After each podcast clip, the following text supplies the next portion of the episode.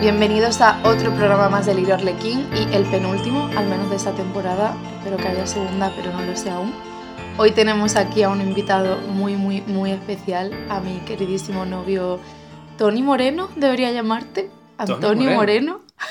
Antonio Moreno suena muy sonoro, muy redondo. Suena muy a señor de la España profunda, pero Tony Moreno suena a, mafioso italiano con un traje blanco y un clavel en la solapa que quema un puro sobre una pizza margarita que va bien de tomate, de la Bella Italia, que por cierto es mi pizzería favorita de Cádiz. No me han pagado por esta publicidad, por desgracia. la he hecho cada menos, de, cada menos de día, cada día de menos en Cádiz, en Madrid.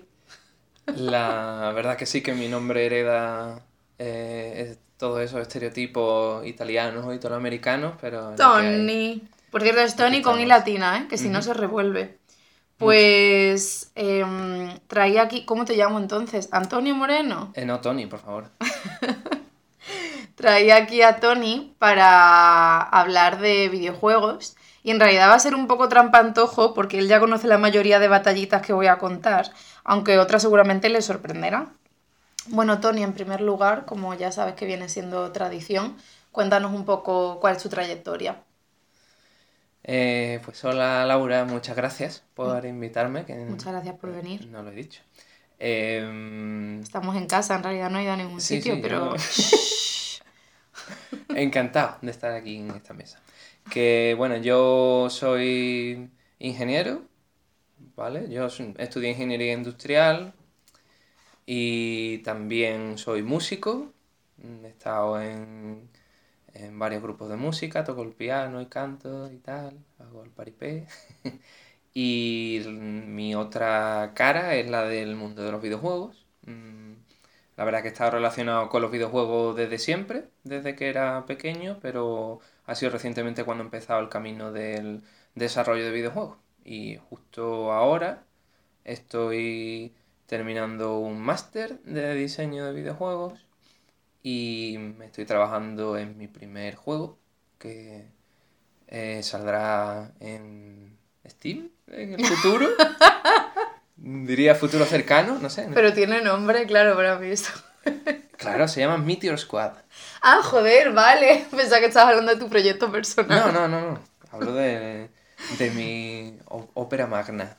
Sí, o sea que comenta un poco el contexto, ¿no? Que lo está haciendo con más gente. Sí, es, un, es un proyecto, es el proyecto final del máster realmente, en combinación con, con otros másteres de la Universidad Complutense y de la Voxel School, que es una escuela privada. Y, pero bueno, el juego ha evolucionado mucho y, y lo vamos a publicar en el futuro. ya habrá más noticias pronto. Y sobre tu dimensión lúdica, no sabría cómo, referirme a ello.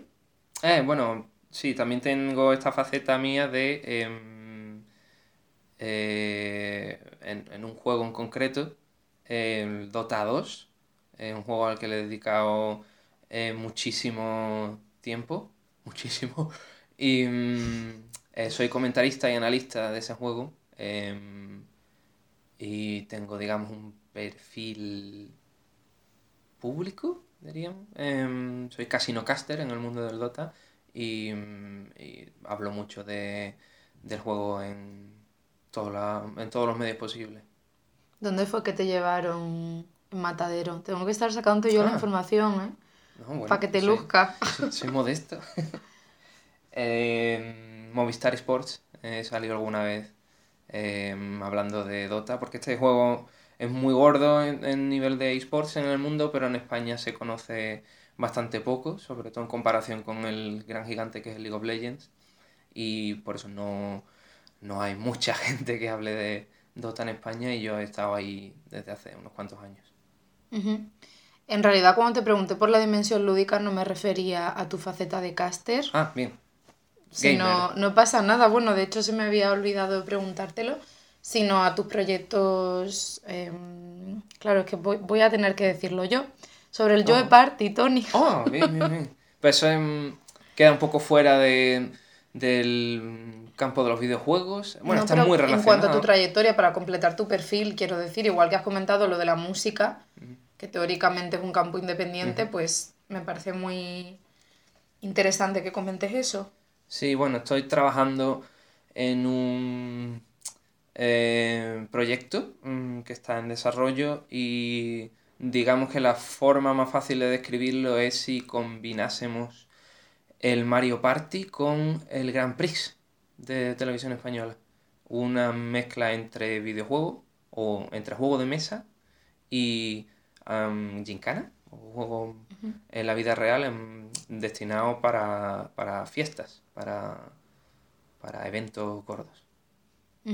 ¿Y de qué trata? O sea, bueno, has dicho que es una mezcla entre el Mario Party y el Grand Prix, pero ¿podrías un poco sintetizarlo?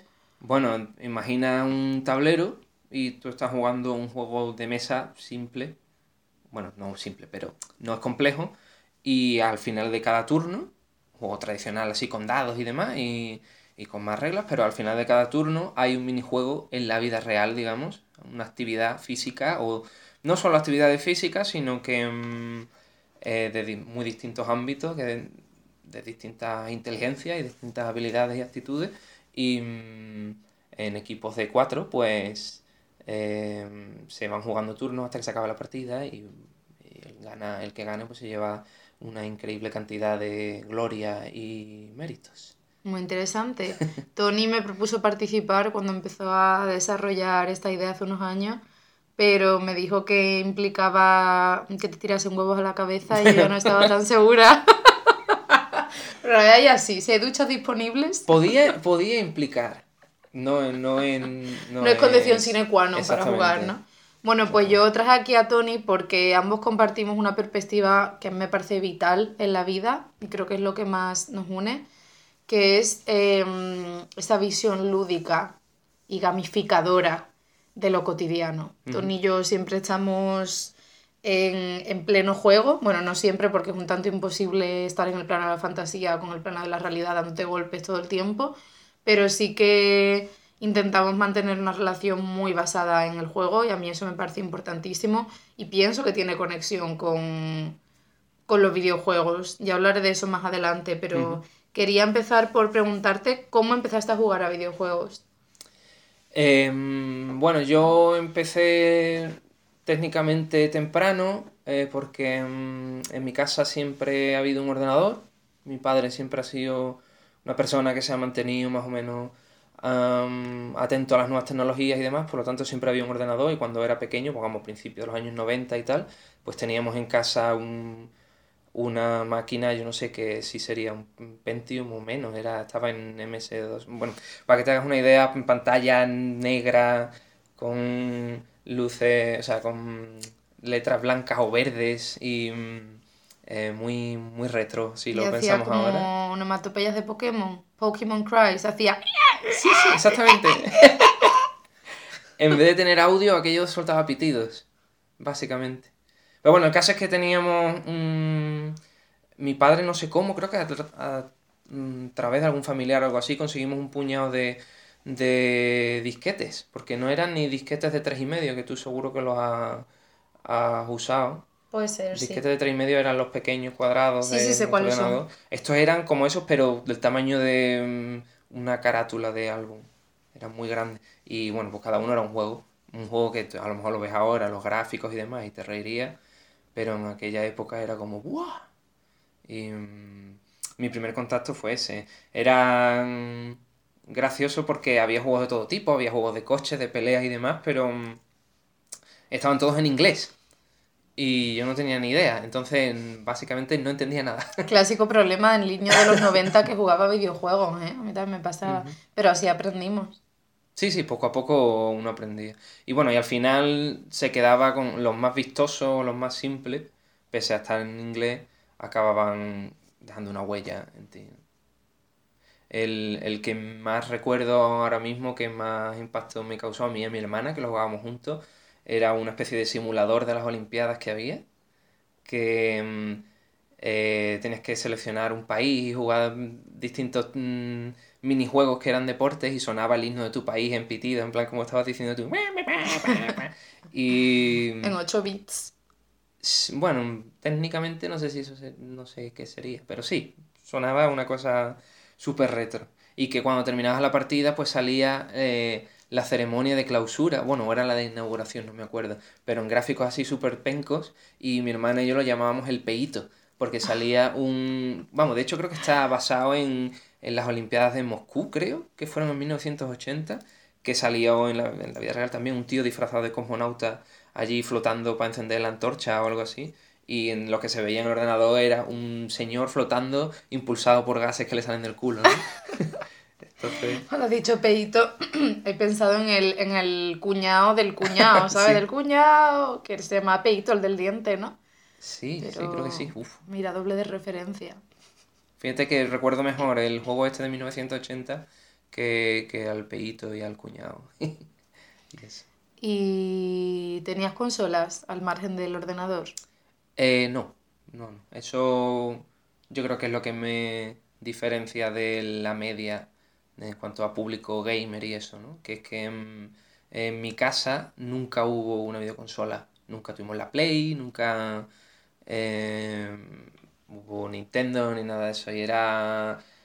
Teníamos, digamos, estas políticas en casa. Bueno yo, bueno, yo vengo de una familia muy tradicional y católica y tal. Y eh, pues la verdad es que no recuerdo un momento en el que tuviéramos una conversación de, no, niño, en esta casa no entrarán videoconsola, pero seguramente se habló una vez y yo como era un niño obediente y, e inocente y pusilánime y todo esto, pues lo acaté y, como está mandado, ¿no? Y, el caso es que nunca hubo una Play ni nada así en, casa. Sí, sí tenía portátiles.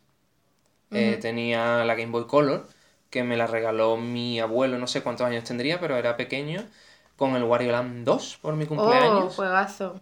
Digo, y se lo agradezco muchísimo, la verdad. Y mm, la verdad es que con la Game Boy sí tuve mucha, mucha vida y eso, pero bueno, eh, el, tema de las consolas en casa no, no lo tocaba. La verdad que, mm, bueno, yo puedo aquí... Sí. Mm, soltar toda mi mierda. Por supuesto que sí, para eso está hecho Olivia Arlequín, catarsis. Em, en mi casa no hacía mucha gracia los videojuegos, supongo que como igual que en tantas casas tradicionales, ¿no? Carrozonas, de ese estilo. Y em, incluso aunque tenía libertad de jugar a la Game Boy, sí, aún así también me lo limitaron de alguna forma y fue con el tema de Pokémon. tema de Pokémon. Seguro que, mm, que te acuerdas de cuando llegaba aquí la fiebre Pokémon. Mm. Era... Mm, yo, hombre, a ver, yo vivía en un pueblo y allí era algo muy nicho. Yo apenas conocía a nadie que jugase a Pokémon, así que esa fiebre no la viví como tal. Sí compraba la Nintendo Acción y demás, que venía con esa pequeña revista de Pokémon, pero era algo que yo llevaba como en, mi intimidad. Pero supongo que en Sevilla sí que sería todo un suceso, ¿no? Sí, sí, desde luego. Era una cosa muy sonada y ya no me acuerdo bien, pero muy anunciada, ¿no? Creo que era a raíz de que en televisión iba a aparecer la serie de, dibujitos. Creo que eran Navidades del año 2000. Wow. O del 99. Feel old yet? Sí, sí. Y lo sé porque coincidió el estreno de eh, Pokémon en Telecinco con la muerte de mi abuela. Ojo. Bueno, el caso es que mm, como tenía tan buena pinta para un niño como era yo, yo esperaba muchísimo la llegada de Pokémon a mi vida, a, España y eso. Y por Reyes ese año pedí el Pokémon azul, creo que era el que había pedido. Mm. Y me lo iban a traer los Reyes, pero nunca llegó, porque en diciembre, supongo así, el maravilloso periódico ABC sacó un artículo que salía en el margen, no era muy largo, pero ahí estaba, dando por culo. Y mm, acababa de suceder el evento aquel, el incidente con los niños que les dio un ataque de epilepsia en Japón. Epilepsia. Em, epilepsia, epilepsia, hay demonio. es que esto, bueno, no sé si lo conoceréis, pero en no sé si se dio en todo el mundo, pero son muy conocidos los predicadores de Latinoamérica, no sé si eran católicos o de qué rama serían del cristianismo, que luchaban desde su podio contra los videojuegos, prestando especial atención a Pokémon. Y hay un meme que a Tony y a mí nos encanta mm. de mm, un predicador llamado Josué Irión, que tiene dos vídeos que son oro puro, del que un bendito de internet hizo dos canciones de autotune. Uno se llama eh, Los Nintendos y lo, el otro Los Pokémon, ¿no? Creo que sí, los Pokémon. Los, los, Pokémon sí tiene más sentido. Y bueno, yo creo que esto que va a contar él es herencia de eso, aunque no se conociese en ese momento, porque me imagino que un padre medio no conocería los vídeos de Josué Irión, pero bueno, fue como un movimiento en paralelo. ¿Y qué sucedió? Pero en, Latinoamérica seguro que sí, y tantos como Irión habría muchos más idiotas. Pero bueno, em, ese artículo de periódico decía que no le compres Pokémon a tus niños porque eh, les da epilepsia. O sea, así de bien formado estaba el, el artículo. Y o sea, Porygon fue el culpable de esto. No, Porygon, el pobre es inocente, no tiene libre albedrío. Pero fue él el que causó la epilepsia a los niños japoneses, ¿no? Sí, a ver, técnicamente hubo un episodio de la serie de animación que lo emitieron en televisión y tenía luces estrabicas de estas... ¿Estrabicas? luces con estrabismo. bueno, no sé, que, de, que te... La gente con... Eh, ¿cómo se dice?, vulnerable a los ataques epilépticos le podía sentar muy mal. Y efectivamente así pasó. Hubo un, creo que fueron más de 50 niños hospitalizados eh, con ataques epilépticos y tal. Sí, y eso creó muy mala prensa en torno a los videojuegos, también alimentado con lo que sucedió del chico que mató a su familia entera por la katana, con la katana, teóricamente tras ver, tras jugar al Final Fantasy VIII, ¿no? Eso es que se aprovecha la prensa sensacionalista de este tipo de cosas. Sí, sí, totalmente. Entonces por eso no pudiste jugar a Pokémon. Eh, sí, básicamente. El, evento fue súper localizado, el episodio lo retiraron y tal, pero eso quien quiera que escribió esa, esa mierda de artículo en el ABC no le ni los ni se interesó en saberlo ni quería ponerlo. Él tenía un, un mensaje amarillista que vender y daría que te da comidilla para los abuelos que estaban regalando Game Boy ese año y, y con eso le bastaba. Y en, en mi caso en concreto, las consecuencias fueron que eh, mi abuelo dijo: No, aquí no va a entrar Pokémon en tu casa, no vas a ver Pokémon tampoco en la tele, así que escoge otro juego que te regale. Que al final me llegó el Super Mario Bros. Deluxe, creo que. Ah, oye, me que, mucho. Uf, me encantó también. Pero bueno, el, caso es que, mm, digamos que my body was ready for Pokémon y nunca y nunca llegó. Y mientras todos los demás niños del colegio, sobre todo, jugaban a Pokémon, yo que era el que, no, sé, no sé en qué punto, pero me, me sabía los 150 Pokémon y eso, todo esto sin, tener el juego. Pobrecito. ¿Y tras eso tuviste más consolas o...? Em, bueno, he tenido Game Boy, Game Boy Advance, todo esto. Las portátiles. Sí, y luego, a ver, jugaba al ordenador, en realidad sí tenía, siempre tuve acceso a, o de ordenador. Y consolas lo que sí, eh, cuando, pero esto sería mucho más adelante, cuando ya era adolescente y así, que a lo mejor conseguía que un amigo me dejara la Play o algo así para jugar algún juego en, en vacaciones o algo así, sobre todo en, Navidad. Recuerdo que era en Navidad, en plan... Eh, pero para jugar un juego en concreto. En plan, este amigo me ha dejado la Play para jugar este juego cuando lo termine o cuando termine las navidades la devuelvo. O sea, que esos eran los momentos en los que tú solías jugar. Había algo así específico como, voy a jugar a la una de la mañana cuando mis padres se acuesten o algo así. o a las portátiles también, tenías un momento del día... Las portátiles cuando... Por el control parental, sobre todo, te pregunto. El control de ellos era que solo podía jugar en fines de semana y festivos. Y siempre tampoco me podía tirar mucho tiempo. Luego cuando fui creciendo, sobre todo el ordenador, que también se aplicaban esas reglas, sí que me enrollaba más y ya como que aplicaban menos la, mm, los límites de tiempo y tal, ¿sabes? Pero bueno. Pero vamos, siempre con esa ese mal, siempre estaba mal visto, realmente.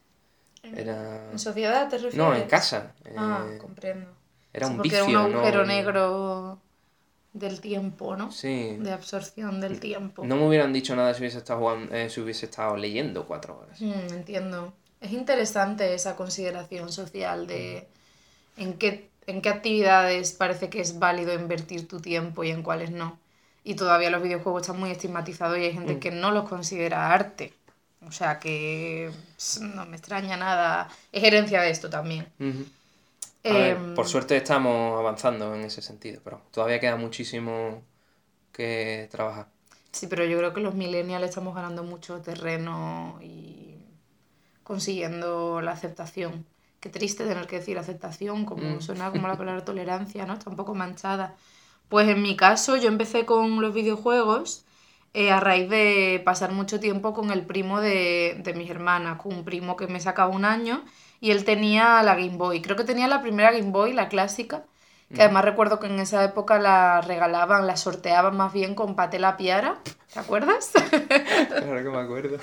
Qué mítico, Dios, ver esos anuncios en la tele.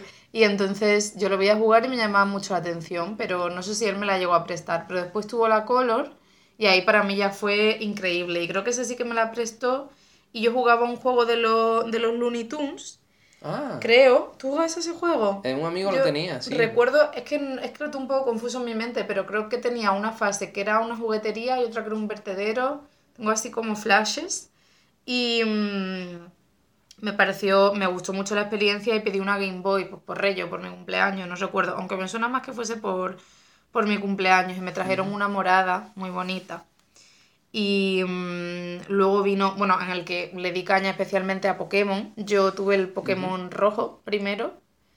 No sé por qué elegiría el rojo. Me llama la atención cuando he hecho lo del azul porque creo que nos pega más al revés, pero por algún motivo tuve el rojo y me acuerdo mi excitación, eh, ex, no sé hablar ya, excitación brutal cuando me lo trajeron, que fue por Reyes. Sí que me acuerdo porque hacía frío y demás. Y es que fue increíble, y ya ahí me, me vicié muchísimo. Y luego ya recuerdo que, es que esto fue un momentazo increíble, un fin de curso, que claro, mi madre si sacábamos buenas notas pues nos regalaba algo y yo siempre sacaba buenas notas.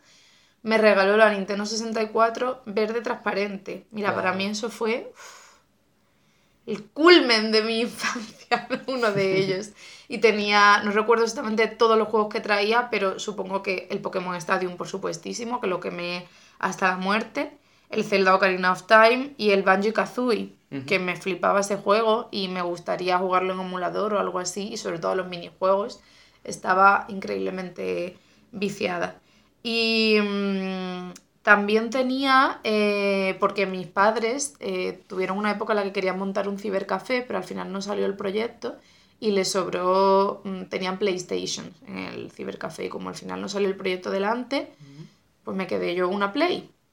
Es que claro, eh, no he dicho que desde siempre he sido Nintendera. Las consolas que ha habido en mi casa siempre, siempre, siempre han sido de Nintendo salvo esa excepción de Sony. Y mm. luego más adelante, que lo tenía muy olvidado porque apenas la usé, tuve una... Mm, ¿Cómo se llamaba la consola esta de Sony portátil? Eh, la... En... Madre mía. Me estoy yendo demasiado atrás en el tiempo. ¿La PSP? La PSP, la PSP, la PSP. Eh, la tuve, que la quería sobre todo para jugar al Silent Hill, la tenía pirateada, que flipaba, no me podía permitir comprarme juegos. Y lo que más jugaba en mi Play, no en la PSP, ¿eh? que nos hemos remontado muy adelante en el tiempo, eso fue la adolescencia. a lo de la infancia, era el Tom, Tom Raider. Em, en cuanto al momento en el que jugaba, que para mí estos son recuerdos muy, muy preciados que acaricio de vez en cuando, pues jugar a videojuegos, sobre todo en las consolas portátiles, era un evento familiar. Las que más hemos jugado en mi casa éramos mi madre y yo, mi hermana Sofía también, pero mi padre y mi hermana pequeña no. Entonces, después de comer, recuerdo que nos íbamos a la cocina, sobre todo mi madre y yo, pero Sofía también se unía, pero a ella le gustaba ser espectadora, quería hablar de eso más adelante, ella nunca jugaba. Nos reuníamos allí y recuerdo que adelantábamos el sofá para acercarlo a la mm, mini tele que teníamos y poníamos la Nintendo 64, mi madre nos daba cada una una onza del chocolate Milka Choco Swing que es uno de mis favoritos hoy día, junto con el Kinder. Me voy a hacer un Amazon de esto de que te mandan regalos, ¿sabes? De lista de deseos. Voy a poner el Choco Swing. y allí jugábamos, jugábamos las tres a, saco. Sobre todo cuando más nos juntábamos era para jugar a, a lo Zelda, a lo Karina y al Mayora, pero el que más recuerdo es a lo Karina. Eh, mi madre y yo teníamos partidas separadas, pero a Sofía lo que le molaba era, era observar. De hecho, eh, es interesante porque mi hermana Sofía recientemente, ahora unos meses, se ha tatuado la palabra Gerudo, que son una, una de, de, las tribus que hay en el Celda Ocarina, que son unas mujeres amazonas que viven en el desierto, y se las tatuó precisamente por ese recuerdo y representándonos a las tres como mujeres fuertes y como un tatuaje inspirador, Mr. Wonderfuliano. y eso nos unió muchísimo familiarmente. Pero como decía, me llamaba la atención el que ella fuese espectadora em, porque era una, una actividad muy pasiva. Y Espera, porque he recordado una cosa que quería comentar, lo siento por la interrupción, ahora vuelvo a ello. Y es que jugando al Zelda, a veces, es que es un recuerdo muy analógico, a veces nos quedábamos atrapadas obviamente en un puzzle, no sabíamos cómo solucionarlo, y lo que hacíamos era llamar por teléfono a Nintendo, oh, porque tenía trabajadores, tú también lo hacías, bueno, tú no tenías... Yo lo hice una vez, lo hice una vez. Con los juegos de portátiles también... Sí, porque me pasé el Wario Land 2 y no había nada más que hacer y llamé para preguntar si podía hacer algo. Y me decían, eh, no, te has pasado el juego, enhorabuena. Pero a mí me hace gracia porque ese trabajo tenía que ser curiosísimo. Tú estarías, que no tenías ni idea, que a lo mejor ni habías jugado al juego, pero te habían puesto una guía delante y el niño, pues voy por no sé dónde. Y entonces tenías que buscar ahí en, la, en el índice hasta encontrarlo y decirle, a ver, estás aquí. Pues así salimos, yo me acuerdo la primera vez que llamamos, que fue en el templo, el primer templo, el del árbol de Q, en el Ocarina, y más adelante cuando salieron las guías en papel, nos pillamos la de Ocarina y de hecho sigo conservándola, está roñosísima ya, pero le tengo un cariño impresionante. Em, sobre lo que comentaba de Sofía, me llama la atención que le gustase ser espectadora, que sé que no es un fenómeno em, localizado, hay muchas personas a las que le pasa, porque claro. la diferencia frente a los medios audiovisuales como el cine es que en los videojuegos mm, tienes un relativo, tienes un relativo, no es pasivo y tomas el control de las decisiones. Bueno, hoy día ya con Bandersnatch mm, las fronteras se están diluyendo. Em, y bueno, hay gente que sí que se toma los videojuegos como una experiencia cinemática. Yo de hecho cada vez lo hago más y disfruta instalándose en esa pasividad. Eh, de hecho, creo que ella me comentó el otro día que seguía gameplays, que ahora quería hablar de eso, y no me extraña nada, tiene mucha coherencia con cómo ella lo enfocaba de pequeña. Em, pero en cualquier caso me parece muy distinto eh, consumir gameplays que están colgados en internet que compartir eh, una experiencia como hacemos tú y yo, que jugamos a videojuegos juntos, pero el que está controlando es uno, porque me parece que se genera una atmósfera muy íntima y también me da muchísima ternura eh, que a nosotros nos sucede el uso del plural majestático cuando estamos jugando, de, aunque esté controlando uno, el decir, ah, ¿qué te parece? ¿Hacemos esto? Vamos a abrir no sé qué. Nos hemos pasado el juego tal, cuando realmente lo está controlando solo un jugador. Pese a que cuando son juegos de decisiones y que las tomamos juntos, mm, aunque tengamos conflictos a veces, como Bay Bay. de Life is Strange, luego llegaremos a eso. Sí, la verdad es que mm, es que el, mundo de los videojuegos, especialmente ahora, la conversación está puesta en temas como Twitch y estas plataformas, es que eh, eh, los videojuegos ahora mismo en el punto en el que están es una maravilla porque es que tienes muchas formas distintas de tomártelo. Siempre, o sea, tienes a tu hermana, tienes al espectador y y tienes al jugador clásico empedernido y el jugador del metro que quieres jugar al Candy Crush y que incluso un mismo videojuego, sin ánimo de entrar ahora en juegos tan distintos como juegos de móvil y tal, eh, pues tenemos muchas formas distintas de tomártelo y de vivirlo y de sacarle partido. el tema de los gameplays que estabas mencionando, la postura casposa aquí, es decir, eh, si Mm, no lo estás jugando tú, ¿para qué lo ves? No sé cuándo. Pues lo mismo exactamente que estás viendo es un partido de fútbol, ¿no? Eh, em, y nadie te dice, ¿por qué no sales tú a pegarle patada a un, a un balón? Pues porque esa persona lo está haciendo muy bien, o simplemente porque me entretiene y porque mm, me está aportando algo. Y, Hombre, también porque puede ser que, como me sucede a mí cada vez más, aunque luego hablaré de esto más a fondo, eh, no te interesa el virtuosismo y el despliegue de habilidad que tú podrías llevar a cabo, lo que te interesa quizás es la narrativa y prefieres pues eso, que es una experiencia pasiva y tú lo contemples y se acabó, ¿no? Eso es. Exactamente. O eres una noob. Es broma. Y bueno, sin extendernos demasiado, eh, ¿cuáles son tus juegos favoritos y por qué? Digo sin extendernos porque, claro, aquí con la pasión claro, podemos ir ahora hablando. Sí, yo. quizás si le haces la pregunta a otra persona que sea un jugador de un género o de una plataforma o algo así, va directo a responder, pero yo no te puedo decir un juego favorito porque he jugado tantos y tengo es como quién quiere más a papá o mamá o a mamá o a mamá ya, o papá Tony, pero haz una selección por favor te lo pido. Hombre si tengo que escoger unos pocos tengo que decir el Dota 2 seguro porque eh, me gustan mucho los juegos competitivos y me parece que ese es el mejor que hay en ese campo y le he dedicado miles de horas em, porque me apasiona y me encanta. Me gustan los juegos complejos y y al final ya no solo por eso, sino porque ya me ha acompañado tanto tiempo, tantos años. Yo tantos años jugando a eso y todavía te sigue aportando cosas que, aunque ya juego menos que, antes, como menos de lo que querría, pero, pero hombre, tengo que decir que el Dota es mi favorito.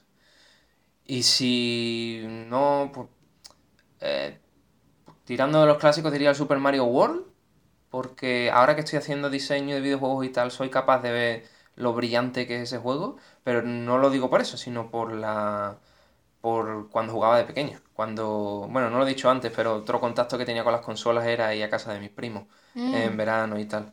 Ellos tenían la Mega Drive y tenían la Super Nintendo. Muy típico, ¿eh? De cuando compartías momentos de videojuego con tus amigos familiares en la infancia, jugar a mm. plataformas. Sí. Solía ser como el género más eh, recurrente. Es una cosa probablemente es una cosa generacional por nuestra, por nuestra edad.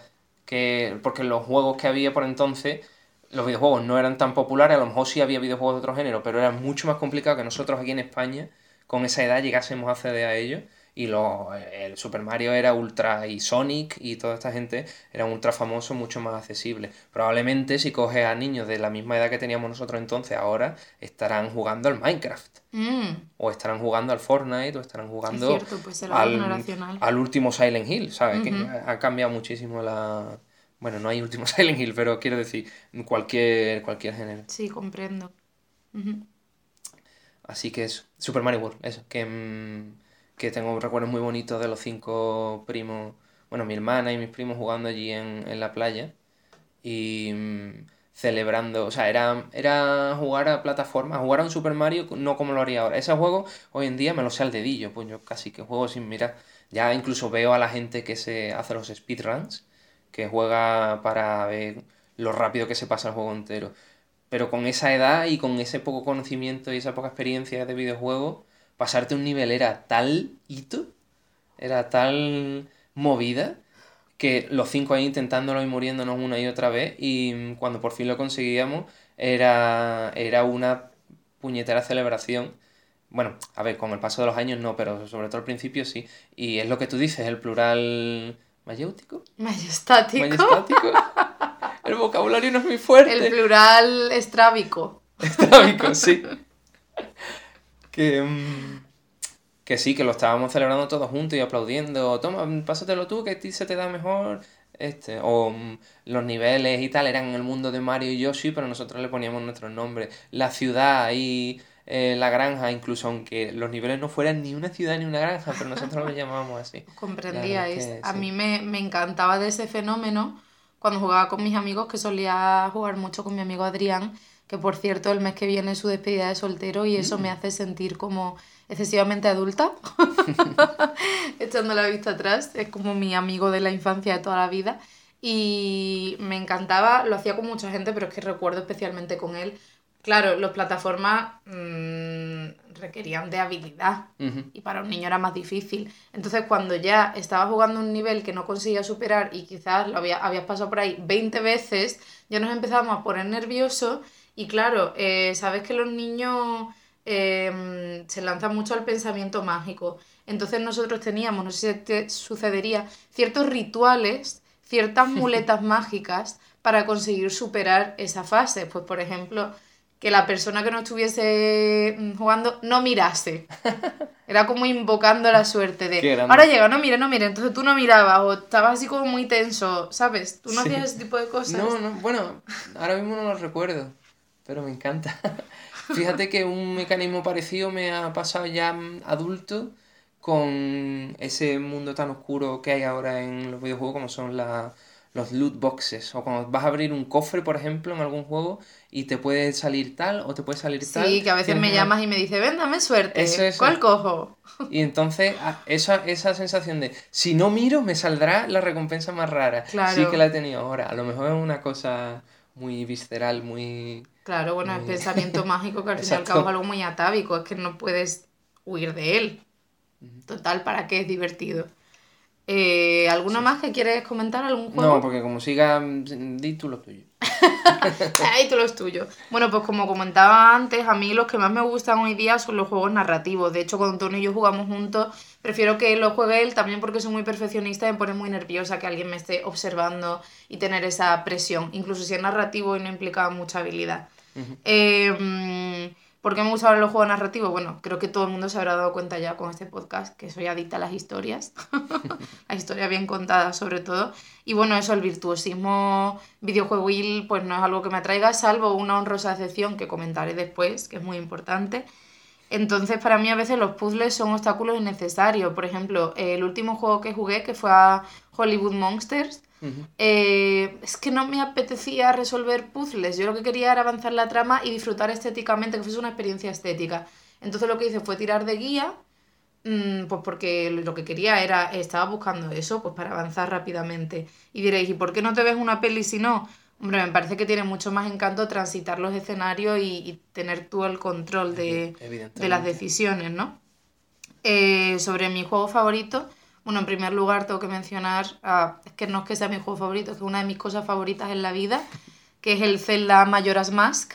De hecho, la sintonía de inicio y de despedida de este podcast está extraída de la banda sonora de ese juego. Se llama La, Melodía del Observatorio Astral. Em, por cierto, también es mi alarma de móvil y de llamadas y llevo con ella muchísimo tiempo y no me canso. Es que me representa tanto esa canción y bueno, lo utilizo pues porque creo que crea un ambiente sonoro de intimidad y fantasía, que es lo que yo pretendo con este podcast. Eh, bueno, sobre el, el Mayoras concretamente. Voy a poner un poco en contexto por si no tenéis idea. Los fans, y yo estoy de acuerdo, como fan también, dicen que es una continuación de Ocarina of Time, pero no es algo canon, aceptado por Nintendo, aunque creo que tiene mucho sentido y es absurdo negarlo porque hay continuidad narrativa, pero mm, bueno, eso, bueno al menos en el inicio del juego hay continuidad narrativa y, esa, y esa es la clave. Cuando sale Zelda. Porque... ¿Qué? Zelda, Zelda me parece cuando, en el juego. Sí, cuando empieza el juego tiene un, un recuerdo de que Zelda le da la ocarina, usa la canción del tiempo. me digas? Ah, pues yo no, no recordaba bueno, es como una silueta. He fallado de fan. Bueno, está Link, que es el protagonista de los Zelda, aunque la gente piense que es Zelda, ¿no? Zelda es la princesa. Se llama Link, por cierto, porque no, no habla y, bueno, Link es conexión, una conexión entre, entre el, juego y el, jugador. Pero bueno, no nos vamos a meter en eso. Está en un bosque, está con su caballito, Epona, y entonces Epona, por movidas que nos voy a contar, mm, pues se pierde por ahí. Entonces Link va a buscarla y acaba cayendo por un agujero, que es un claro guiño a Alicia en el Pez de las Maravillas, muy psicotrópico, por cierto. A lo mejor se tomó alguna cosilla en el bosque, nunca lo había pensado, pero tiene sentido, o que sea un sueño de Antonio Resines, todo lo que pasa. Entonces eh, pasa a una especie de dimensión paralela, bueno, eso no está aceptado, pero es como una dimensión paralela del juego de Locarina, que es el juego anterior, donde lo que sucede es que están a punto de morir porque la luna, que tiene una pinta terrible, va, va a, a destruir la Tierra. Entonces la misión de Link es salvar la Tierra a través de viajes, hacer viajes en el tiempo. Eh, y tiene 72 horas antes de que todo el mundo muera, incluido tú. ¿Qué sucede? ¿Por qué me gusta tanto este juego? El eje temático es la muerte. y cómo todos estos personajes se enfrentan a ella, al duelo. Que es con lo que sucede también en una de mis series favoritas, en The Leftovers o en A dos metros bajo tierra. Me he dado cuenta que es una temática que me atrae muchísimo. la del duelo. Entonces, como podréis imaginar, es, una, es un juego pues, bastante duro y con una atmósfera muy tenebrosa. Eh, además me llama la atención porque yo tiendo mucho a verme atraída por ciertos productos culturales por el contexto y el background que tienen, como me sucede con mi vecino Totoro y el creepypasta, con el que he dado mm, la tabarra a todo el mundo. Pero aquí el creepypasta, que es muy interesante, que se llama Ben Drowned, pero no lo voy a explicar porque me parece demasiado largo, lo, lo mm, descubrí posteriormente. Me parece que enriquece el juego, pero me parece que tiene presencia el juego de por sí, no es necesario añadirle esto, como a mi vecino Totoro, que está bien, pero en fin. Eh, pues eso, a mí me gusta mucho anticipar el gozo y creo que muchas veces el mayor pico de disfrute de al consumir algo es el gozo previo, más que el momento de consumirlo en sí, pero con el Zelda, el Zelda Majora's Mask, pues no me, No me pasó eso. Yo diría que este juego me influyó enormemente en la sensibilidad artística que desarrollé después, posteriormente en mi vida, de una manera inconsciente, porque está muy basado, pienso, en el Thanatos y el Eros y ese juego constante, porque claro, la luna va a estallar, va a estallar, va a destruir la Tierra, pero aunque hay una presencia tanática muy fuerte de muerte, la gente en general decide vivir la vida, eh, o sea, se enfrenta a esa muerte de una manera muy erótica, digamos, ¿no? Desde un punto de vista sexual. Pues, por ejemplo, desarrollando un carnaval eh, justo muy impresionante. Justo, bueno, la luna va, a destruir todo, pero sí, en Ciudad Reloj. Y también estéticamente es increíble porque trabaja mucho el contraste entre lo naif, lo inocente, y lo tenebroso, que bueno, es la base de mi trabajo artístico, de hecho, a nivel estético. Y la gama cromática se mueve mucho en los colores fríos, sobre todo en el, en el, el más dominante es el morado, que es un color muy espiritual y también es muy de tiniebla. Y bueno, también es un color que yo utilizo mucho. Em, quería hablar ahora de un juego que tú y yo tenemos en común, que creo que también le gusta bastante, que es Life is Strange, que ah, jugamos, que jugamos juntos. Y mm, me encanta porque al margen de que se centra en una narrativa completamente nostálgica y adolescente, que son mi rollo vital ambas cosas, me flipa el tratamiento que hace de ciertas cuestiones problemáticas como el suicidio o la eutanasia y también el punto de vista que tiene sobre la homosexualidad porque está completamente normalizada, no se subraya en ningún momento, oh Dios mío, este personaje es homosexual. Con esto no quiero decir que no sea necesario mm, hacer activismo visibilizando mm, que un personaje es homosexual, pero me parece que el siguiente paso después de hacer eso es normalizarlo hasta tal punto que no sea que la trama de un personaje no gire en torno a su condición sexual y que ni se mencione, que no sea necesario, como sucede aquí. Y bueno, sobre la, la trama, pues parte de una premisa fantástica que está muy imbricada en lo cotidiano, que es una chica que vuelve a su antiguo pueblo, del que se fue de una manera muy abrupta, y vuelve para estudiar fotografía, que es también un eje vertebrador del juego, la, la fotografía y donde en el, en el pueblo, en ese pueblo acaba de darse una desaparición. Y nada más llegar descubre que tiene eh, poderes de, para viajar en el tiempo. Pero realmente este mm, supuesto fantástico del que parte yo diría que es un McGuffin, no completo porque sí que se trata a lo largo del juego un poco el poder de viajar en el tiempo, pero no es la clave del juego en absoluto. O sea, es una excusa para llevarte a lo largo de un viaje emocional devastador y, increíble mm, y además explora también mucho la dimensión estética del onirismo, porque, bueno, ya no quiero spoilear, pero tú sabes las imágenes potentes a las que me refiero. No sé si tú quieres añadir algo de Life is Strange. No, no, estoy totalmente de acuerdo contigo. La...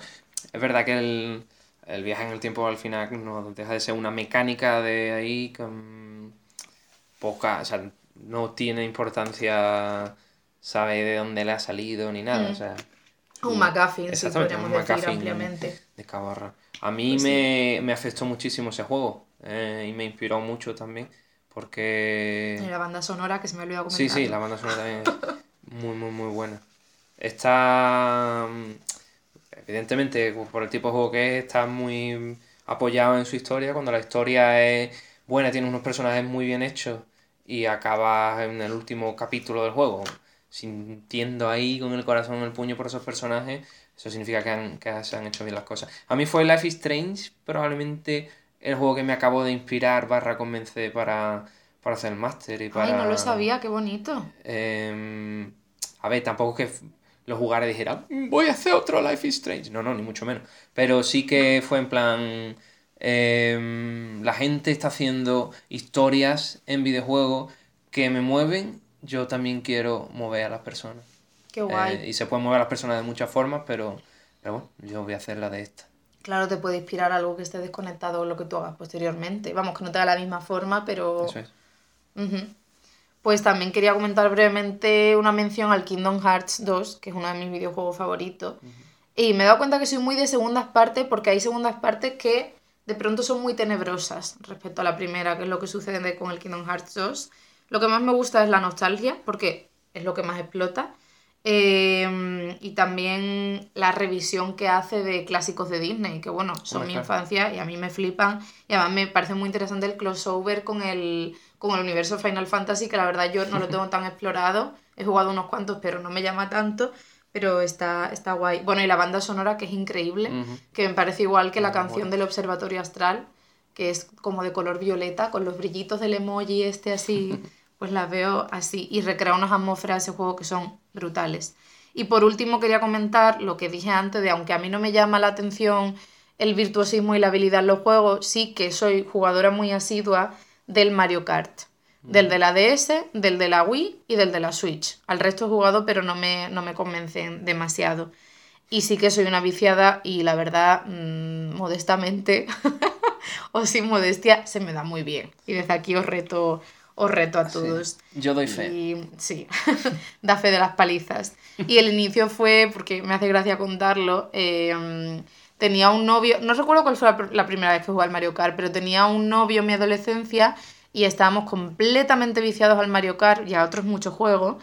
Eh, incluso íbamos por la calle jugando y no sé cómo no nos matamos, la verdad.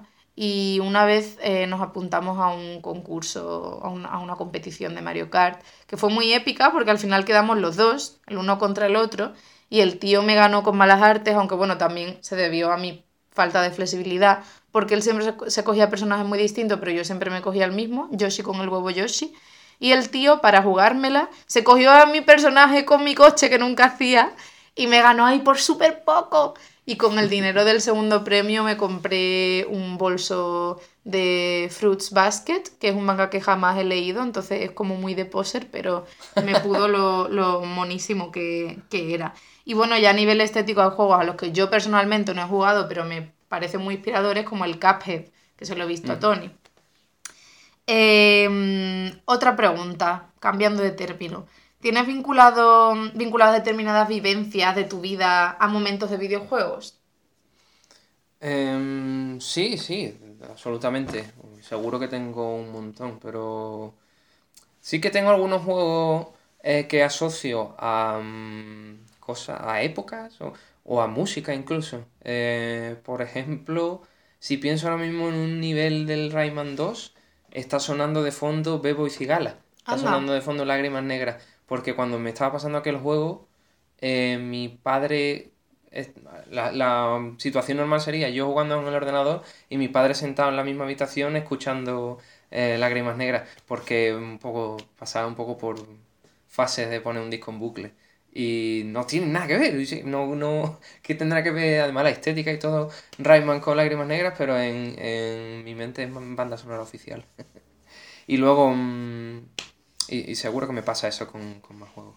Pero así convivencia en concreto, supongo que la más gorda que he tenido ha sido uno, un momento que mm, yo creo que es de los momentos más tristes que he tenido en mi vida y fue estar buscando partidas en el Dota, precisamente, en el Dota 1, que era un mapa del Warcraft 3, o sea, no es el mismo juego al que luego eh, estaría jugando miles de horas. Y tampoco llevaba mucho tiempo jugando, no, no, acababa, entre comillas, de conocer el juego.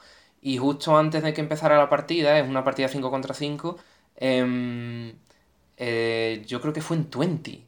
Yo creo que tenía Twenty abierto o alguna red social que vi eh, fotos de mi ex con otro tío. Y mm, además que coincidía en fechas con que el año anterior mm, había pasado algo, no me acuerdo muy bien. Pero lo que sí me acuerdo perfectamente es la bajona que me entró, la inmensa tristeza. Y además no apenas había tiempo para reaccionar porque tras la, la partida empezaba, ¿no? Y tenía que seleccionar un personaje, hay como más de 100 personajes, y cogí un dragón de dos cabezas que se llama Yakiro. Y mm, yo cada vez que veo el modelo de, ese dragón me pongo triste. Porque se me viene a la cabeza ese, esa partida que jugué fatal, por cierto, que estaba en la mierda, que estaba sonando de fondo eh, How to Disappear Completely de Radiohead, que también la asocio a ese momento y que, mm, vamos, no estuve eh, llorando a moco vivo porque estaba mm, en, en, casa ahí con mi madre y todo eso, ¿sabes? Eso sí que hubiera sido ya Mm, espectacular. Pero, pero buah, fue, no, no me voy a olvidar de esa, de esa partida nunca. Y de ese dragón. Y de ese dragón. Ahora veo el dragón de dos cabezas en el Dota 2 y es otro modelo y es como, ahí está Yakiro. pero el otro es otra movida. Pues eh, te iba a comentar algo muy paralelo a lo primero que has dicho. Em, yo también me ponía a jugar, me ponía a jugar a la Play, porque claro, eh, la Nintendo 64 estaba en la cocina, pero la Play estaba en la habitación del ordenador. Entonces, claro, mi madre estaba en el ordenador y yo mientras estaba jugando a la Play, al Tomb Raider en general, que era lo que más jugaba, al The Last Revelation, me flipaba ese juego. Y sobre todo me ponía a jugar con mi amigo Adrián, el, de, el que se va a casar en unos meses. Y mm, claro, tenía muchísimas canciones asociadas a, al Tomb Raider especialmente, canciones que no tenían nada que ver, pues de Amaral, de Ana Roja y además Adrián y a mí, que nos entraba un pavo que flipas, le cambiamos la letra a las canciones, la de Ana Roja, por ejemplo, Hoy ya no te quiero, ¿sabes cuál es? Hoy ya no te quiero, ¿no te suena? No soy muy... Dice, hoy ya no te quiero y no tienes remedio. Adri y yo decíamos, hoy ya no te quiero por tirarte ese pedo. Entonces, claro, yo pienso en Lara Croft y pienso en todo eso. Y hoy día Adri y yo, cuando vamos de Madrid a Cádiz en nuestros road trips, pues ponemos esas canciones y es una Magdalena de Proust, básicamente. Luego también recuerdo, como os he comentado mil veces, yo fui una niña me voy a hacer un autodiagnóstico, pero creo que con depresión y estaba en el pueblo que no sabía qué hacer, que quería salir, que quería que algo pasase, aunque fuese terrible. Y un día estaba jugando al Bomberman, la fase de, de, las nubes, del cielo. Era verano, estaba todo abierto y de pronto escuché un estrepito enorme y salí y se había estrellado un coche contra, contra la esquina y para mí fue un suceso interesante porque es que quería que sucediese algo, que la vida en los pueblos es muy espesa, muy aburrida y te hace perder la esperanza por la vida. A mí al menos, ¿sabes? Porque parece que todo se mantiene completamente estático. También recuerdo un momento, sí, un momento precioso que fue cuando me pasé la liga Pokémon por primera vez. Me acuerdo que fui con mi madre mm, a Chiclana, supongo que faltaría clase porque fue un día entre semana por la mañana, que mi madre tenía que ir a ver al abogado de la empresa y mi madre en esa época me daba muchos caramelitos de mora, pero me los racionaba. Entonces recuerdo que estábamos ya en el parking para volver, me monté en el coche, justo me pasé la liga Pokémon, mm, bueno, mm, me puse a gritar, a saltar, mi madre lo celebró conmigo y en recompensa me dio un caramelito de mora que me oh. supo a victoria. Qué guay, por favor. Es muy cute, la verdad. Y también me acuerdo un día que falté a clase por la mañana, no sé por qué estaría enferma o yo qué sé, que recuerdo que esa mañana me gustaban mucho las galletas campechanas, ¿se llamaban? Campechana, campurriana, campurriana. Y me acuerdo que una amiga de mi madre que trabajaba en casa me dijo, ay, se te van a esponjar el estómago, como que se me quedó eso clavado. y recuerdo que estaba ya al final del Majora's Mask, estaba en la fase de, de la luna, un poco spoiler, pero en fin. Y... Mmm, no sé si te sucedería estas mañanas que te quedas en clase, pero estás como que huele como a puchero y a frío y estás ocupando un espacio que no pertenece y sientes que estás como en el limbo y te preguntas qué, estará, qué estarán haciendo tus compañeros, pero tampoco quieres estar allí, ¿sabes? Como que no lo tienes muy claro. Y recuerdo que hubo un fallo en el juego, que estaba yo con mi Link convertido en Goron, haciendo una pista de, de y no sé por qué hubo un fallo en el cartucho y se me borró el progreso y, me angustié muchísimo. Eh, también recuerdo cuando, esto fue muy duro, fue bastante duro, cuando jugué el Pokémon rojo, bueno, perdón, cuando me lo trajeron por Navidad, eh, es que esto me pone un poco los pelos de punta porque me parece que es un ejemplo muy claro de un problema que tengo y el no saber imponerme y tomar el poder que me corresponde porque me llegó el Pokémon rojo y no lo estrené yo, lo estrenó mm. un primo de mis hermanas que era mayor que yo y no debería habérselo permitido. Me siento mal hoy día por, por eso, porque me pareció que, no puse el límite. Seguramente me obligó porque hacía ese tipo de cosas y que, y que no me impuse y me dejó pues invalidada, ¿sabes? Pero entonces, ¿él, ¿él, escogió el starter y tú tuviste que seguir con la partida? Puede ser, no recuerdo si luego yo inicié otra vez otra partida o escogió el starter, pero el caso es que él estrenó el juego y me pareció horrible, ¿sabes? Y realmente me, dolió.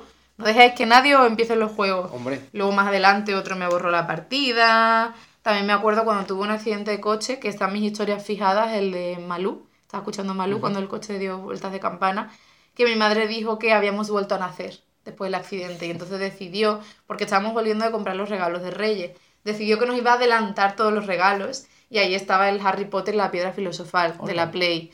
Entonces lo tengo muy vinculado a eso, que tenía mucho encanto el juego. Recuerdo que en esa época también tenía una bolsita, no sé si tú la has visto leer en mi casa, de Pokémon morada, que tenía manchas de bollicao, porque yo me dedicaba a jugar a videojuegos y a comer bollicao en esa época, mm, que metía mis cartuchos y tal, y era muy, muy bonito y bueno, de la adolescencia recuerdo por ejemplo en Kingdom Hearts, que lo empecé a la vez que bachillerato, salió a esa vez y no sé, me parece muy, muy mono. Oye, ¿tú alguna vez has tratado de suplir alguna carencia a través de los videojuegos? hombre, no, no, no sé si estás preguntando en ese sentido, pero... Bueno, puede ser de vida eh, social, romántico, de valentía, de yo qué sé. Bueno, mm, es que no me gusta nada el tópico sí, que no lo digo estigmatizándolo, ¿eh? No, no, para nada, pero, pero creo que mucha gente, sobre todo gente, más, gente mayor, tiene la idea de mm, friki que, o sea, que los videojuegos son para friki que se encierran en un sótano adolescente y que no están interesados en la vida social o que... Los hikikomori, vamos. Sí, exactamente.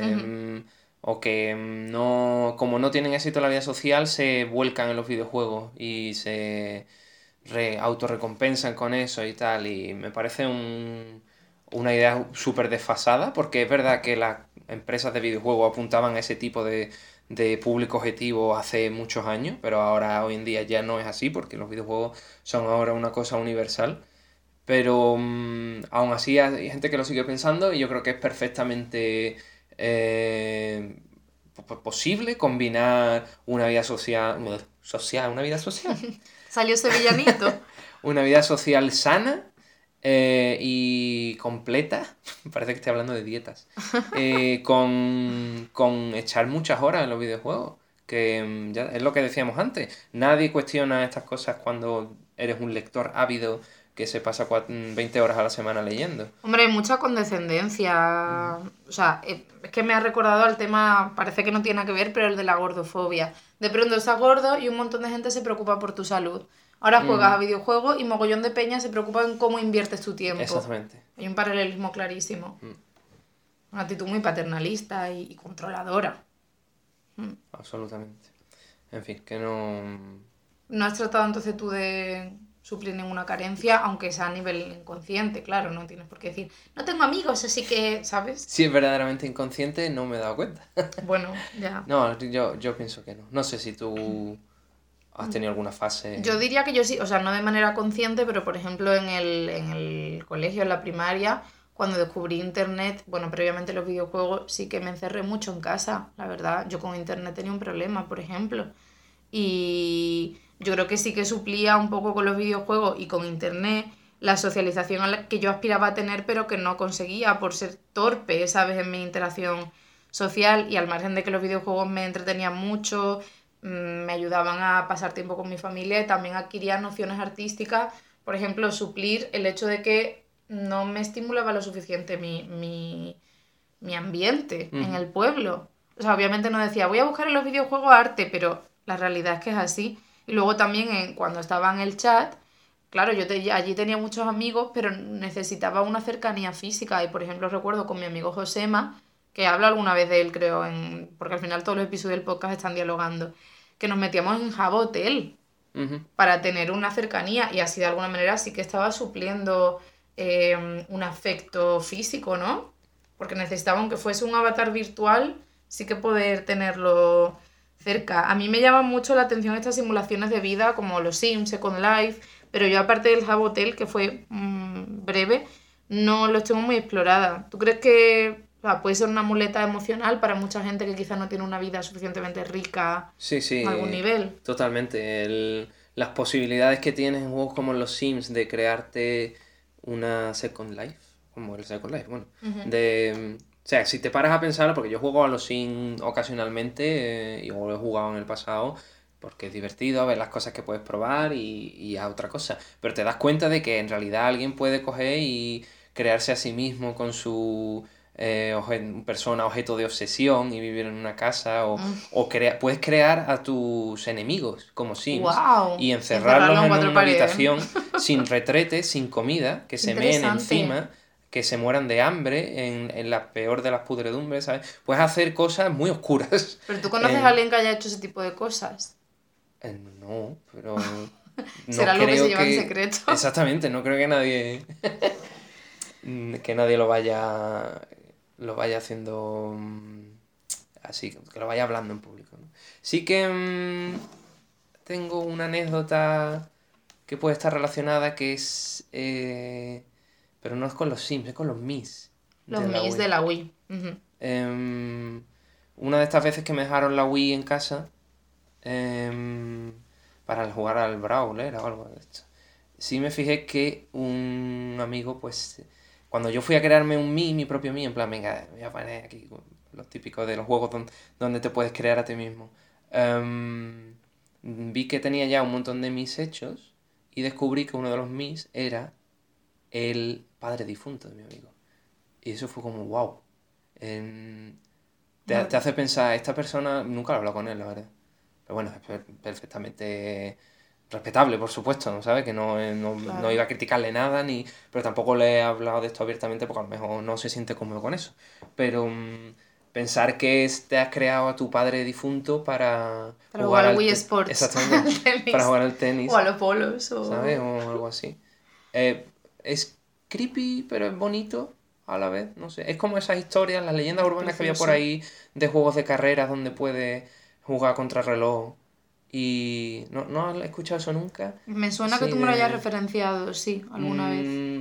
Un chaval que su padre era muy bueno en eh, un juego de carreras que de estos que son contrarreloj y lo sí como en el Mario Kart sí como en Mario Kart sale el coche fantasma de la persona que mejor lo ha hecho no y entonces el padre murió pero entonces descubrió que se había quedado su coche fantasma ahí y durante mucho tiempo estaba ahí jugando para intentar batir su marca cuando ya por fin después de mucha práctica ya lo había adelantado y iba a terminar la carrera se dio cuenta de que si lo hacía su padre se iría para siempre y frenaba justo antes de la línea de meta para que la adelantara eh, qué belleza por favor te quiero papá o algo así es, un, es pues un, un, perfil más de, de los videojuegos como, como producto audiovisual de entretenimiento en comparación con los demás, ¿no? con los más tradicionales. Pues a mí otra carencia que me parece que se puede suplir con los videojuegos, carencia muy entrecomilladamente, es cuando, por ejemplo, no te puedes permitir ir al psicólogo. Creo que hay algunos juegos que son muy gratificantes para tu, para tu salud mental, aunque no sea la función principal, ¿vale? Pero a mí por lo menos me han ayudado. Estoy pensando, por ejemplo, en el Animal Crossing. Mm. Que tú, bueno, yo no juego al Stardew Valley, pero sé que tú juegas mucho y podemos establecer un paralelismo también, aunque bueno, creo que hay bastante diferencia. Pero mm, yo creo que es un juego reconfortante. Y yo tuve, ya te digo, mm, cuando jugué hace años, pues tuve ese periodo que me benefició mucho mi salud mental, porque claro, son espacios virtuales de evasión que te ayudan a ordenar tu mente, porque tú no juegas al Animal Crossing nunca, ¿no? Pero ya sabes, tienes una rutina, tienes tu casa, puedes decorarla, puedes ir a pescar, puedes... Es una vida muy de pueblo que yo creo que te ayudan a calmar la ansiedad y el estrés y yo diría, a mí por lo menos me parece que uno, una de las claves de el efecto que provoca este juego es ser consciente de los procesos en la vida, porque requiere una constancia el Animal Crossing. Exactamente. Y y que nuestra vida, darte, tomar conciencia de que nuestra vida es un producto de una acumulación de sedimento, de decisiones que vamos tomando y del paso del tiempo. Entonces creo que te ayuda a tener una perspectiva más amplia ante mm. la vida y eso ayuda a tu salud mental. Mm. Son juegos donde son juegos curativos realmente, mm. juegos y vamos, ahí ya estudios hechos sobre esto. Em, juegos donde las el crearte tus pequeñas rutinas son lo que te da satisfacción.